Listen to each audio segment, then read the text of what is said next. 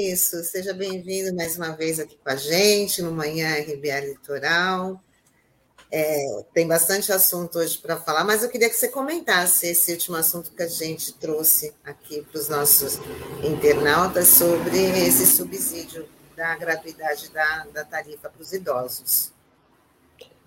É, bom dia, Tânia, bom dia, Sandro, bom dia, ouvintes, internautas.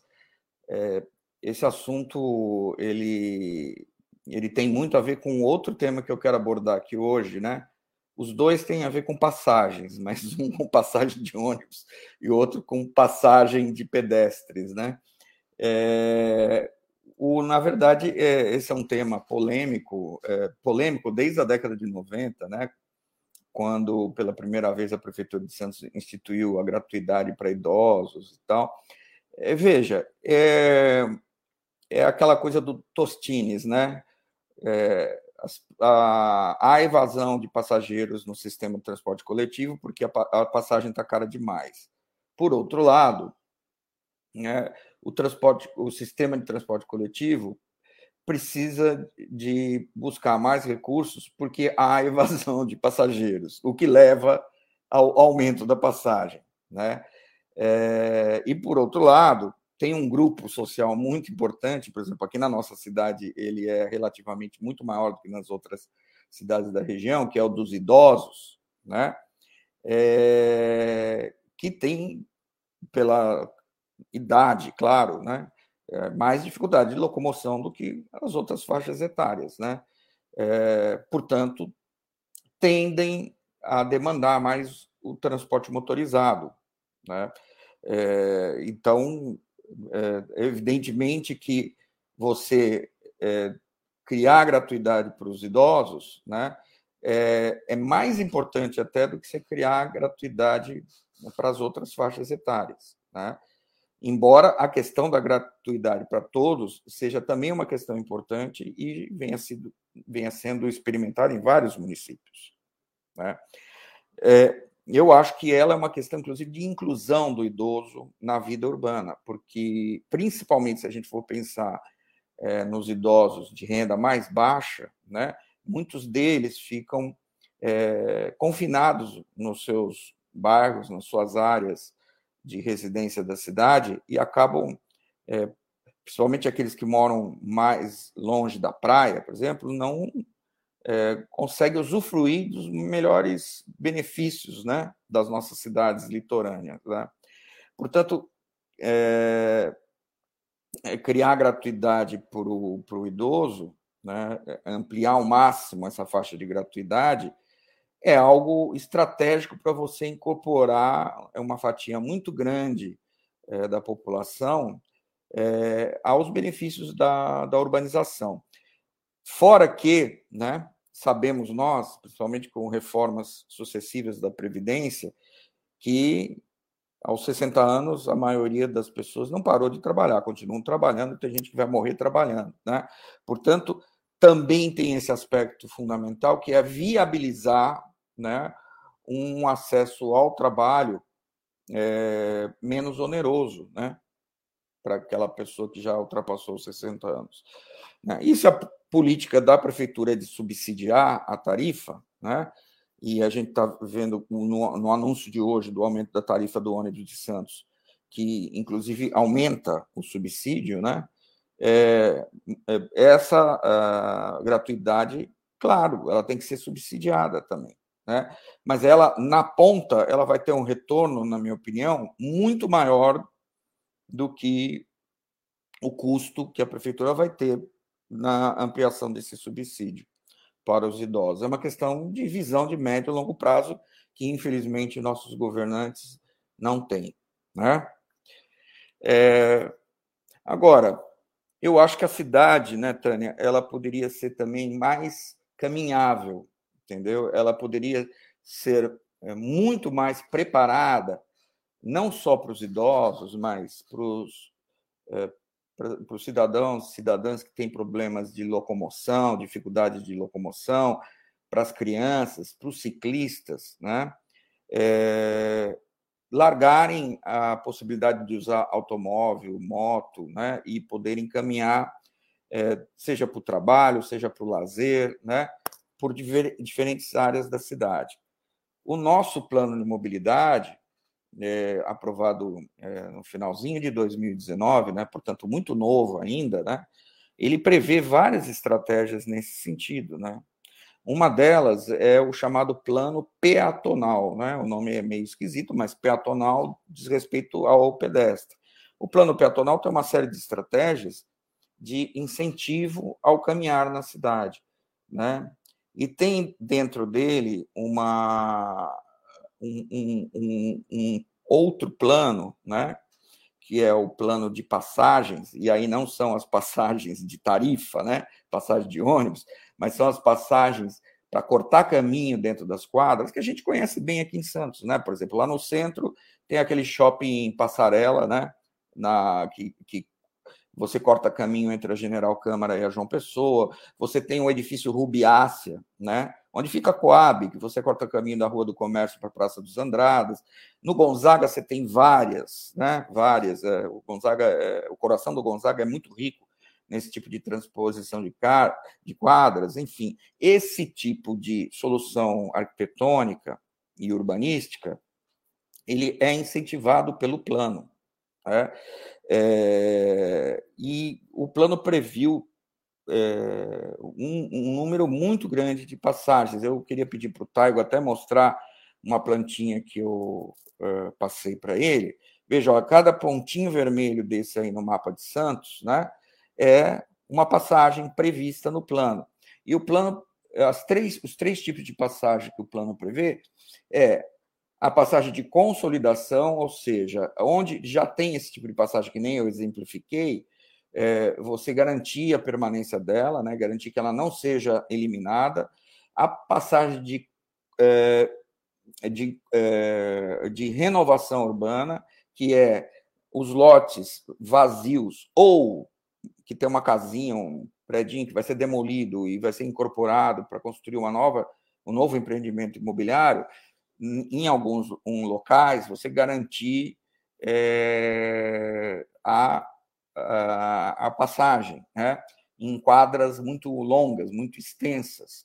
E a passagem, e o terceiro tipo é a passagem de conversão, que é, é diz respeito a lotes, imóveis que têm é, por exemplo, recuos laterais muito generosos e tal, e que se você juntar, por exemplo, com o lote de trás, você consegue fazer uma transposição de uma quadra para outra, né?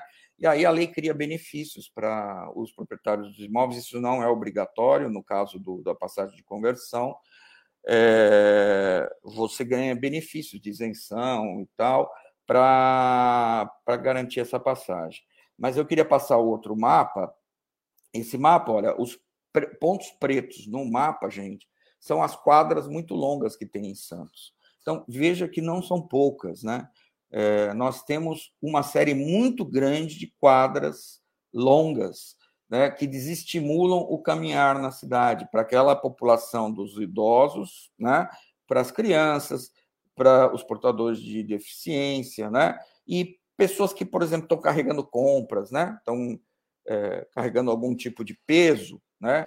Toda vez que a pessoa está é, de um lado de uma quadra dessa e precisa chegar do outro lado, ela é, pensa duas vezes, né? Por exemplo, se ela tiver que ir para o supermercado para fazer uma compra pequena, ela acaba optando por pegar um carro, por exemplo, né? Ao invés de é, ir caminhando, né? Para não ter que dar uma volta muito longa. Daí foi criada a ideia da passagem é, é, do plano de passagens.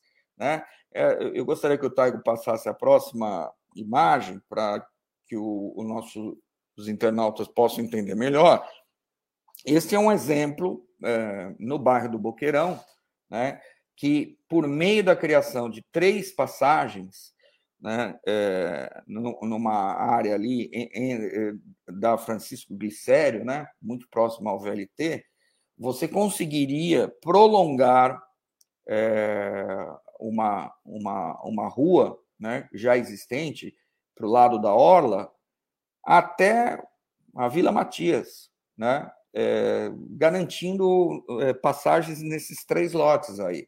Hoje, qual que é o problema nessa área da cidade? A pessoa tem que ir ou até a Conselheiro Neves ou até o Canal 3. Ela não consegue fazer a, a transposição. É, não sei se os, os internautas estão enxergando, mas do lado direito da imagem, né, tem um mapinha mais é, é, esquemático que mostra desde a Orla até a Vila Matias essa, essa ampliação. Até, na verdade, não é até Vila Matias, né? Até o centro.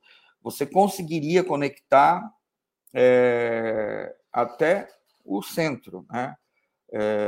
Bom, enfim, é, esse é um, essa é uma estratégia, gente, para o futuro né, da cidade, mas o futuro já começou, né? É, porque ela parte do princípio que a gente tem que estimular o, o, o caminhar né, para garantir é, essa possibilidade de acesso a, a, todas as áreas das cidades para os pedestres, mas também para abandonar o transporte motorizado, queimar menos gás estufa. Né? Portanto, é uma lei extremamente moderna.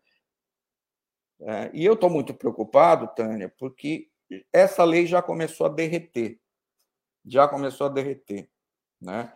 É, com, com, dois anos de idade, né, no, no, no final do ano passado, o plano de mobilidade já foi alterado com a eliminação de uma dessas passagens, que é, no caso, uma passagem de renovação urbana, ou seja, seria uma passagem num novo empreendimento, dentro de um novo empreendimento imobiliário. Né?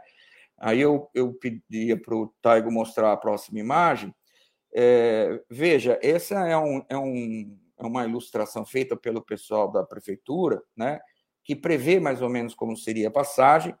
É, o empreendedor ele não teria obrigação de deixar essa passagem aberta 24 horas por dia, até por questão de segurança, mas ele pode deixar aberta entre 7 horas da manhã e 20 horas, né? É, e tem que garantir que uma parte né, da, dessa, desse corredor formado pela passagem, que tem que ter uma largura mínima de 6 metros e uma altura mínima, né, um pé direito mínimo de 7 metros, né, para não ficar com cara de corredor da morte, né, é, nas laterais dele tem um, transparências, tem um aberturas para o empreendimento, né, e algum tipo de comércio embaixo, algum tipo de prestação de serviço embaixo, né, é, e para que isso seja garantido, a lei estabelece incentivos.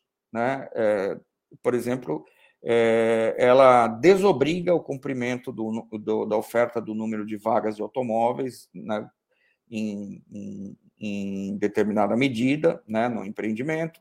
Ela garante também um maior potencial construtivo né, é, proporcional ao tamanho da passagem. Né? Então, por exemplo, se o empreendedor é, garantir essa passagem de 6 metros né, é, de largura pelo comprimento do, do lote todo, ele vai ganhar o dobro de área para colocar mais no seu empreendimento, e área que ele pode transformar em área de venda. Portanto, é um benefício, né? Mas me parece que é, dois proprietários de lotes lá na, no José Menino não, não estavam satisfeitos com essa possibilidade e foram procurar a Câmara para pedir para revogar uma dessas passagens. Eu queria passar para a próxima imagem, né? que é essa passagem, que é, é a passagem 47 do plano de passagens, né? que é o, o, a, o prolongamento da rua Décio Sturt, né? transpondo aquela quadra muito longa que tem entre a Santa Catarina é, e, é, e o, o, a, a Barão de Penedo, né? Veja, o, essa passagem, ela, é, ela, ela poderia fazer, uh, promover um corte de caminho, né, entre os, os para os pedestres, né, nessa área. Enfim, eu queria passar a próxima imagem aí, mas é, a lei mudou, como eu disse, né, ela mudou no final do, foi aprovada na Câmara no final do ano, sem justificativa, sem.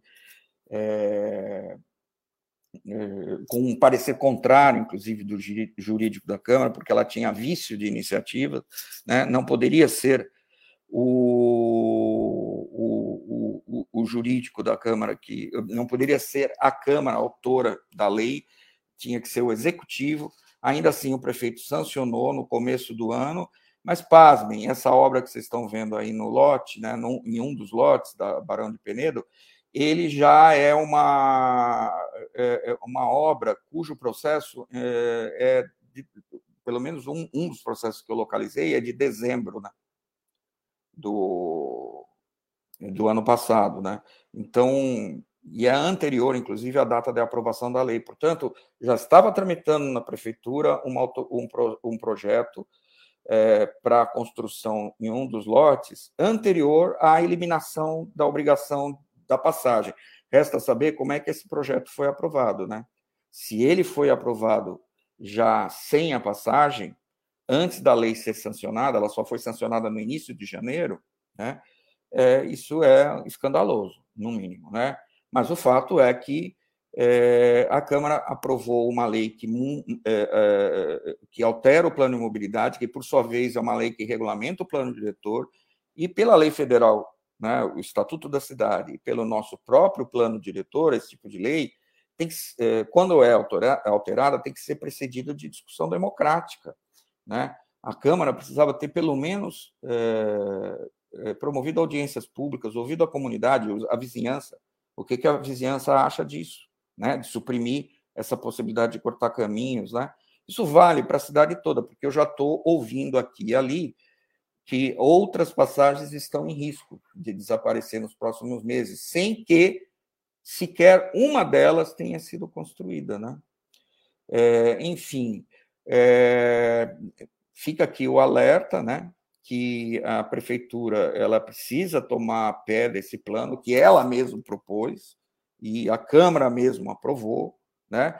Precisa incentivar, né? E, e, e dialogar com os incorporadores imobiliários, mostrar as vantagens de aderir a esse plano, porque há vantagens, né? Desmistificar um pouco essa questão.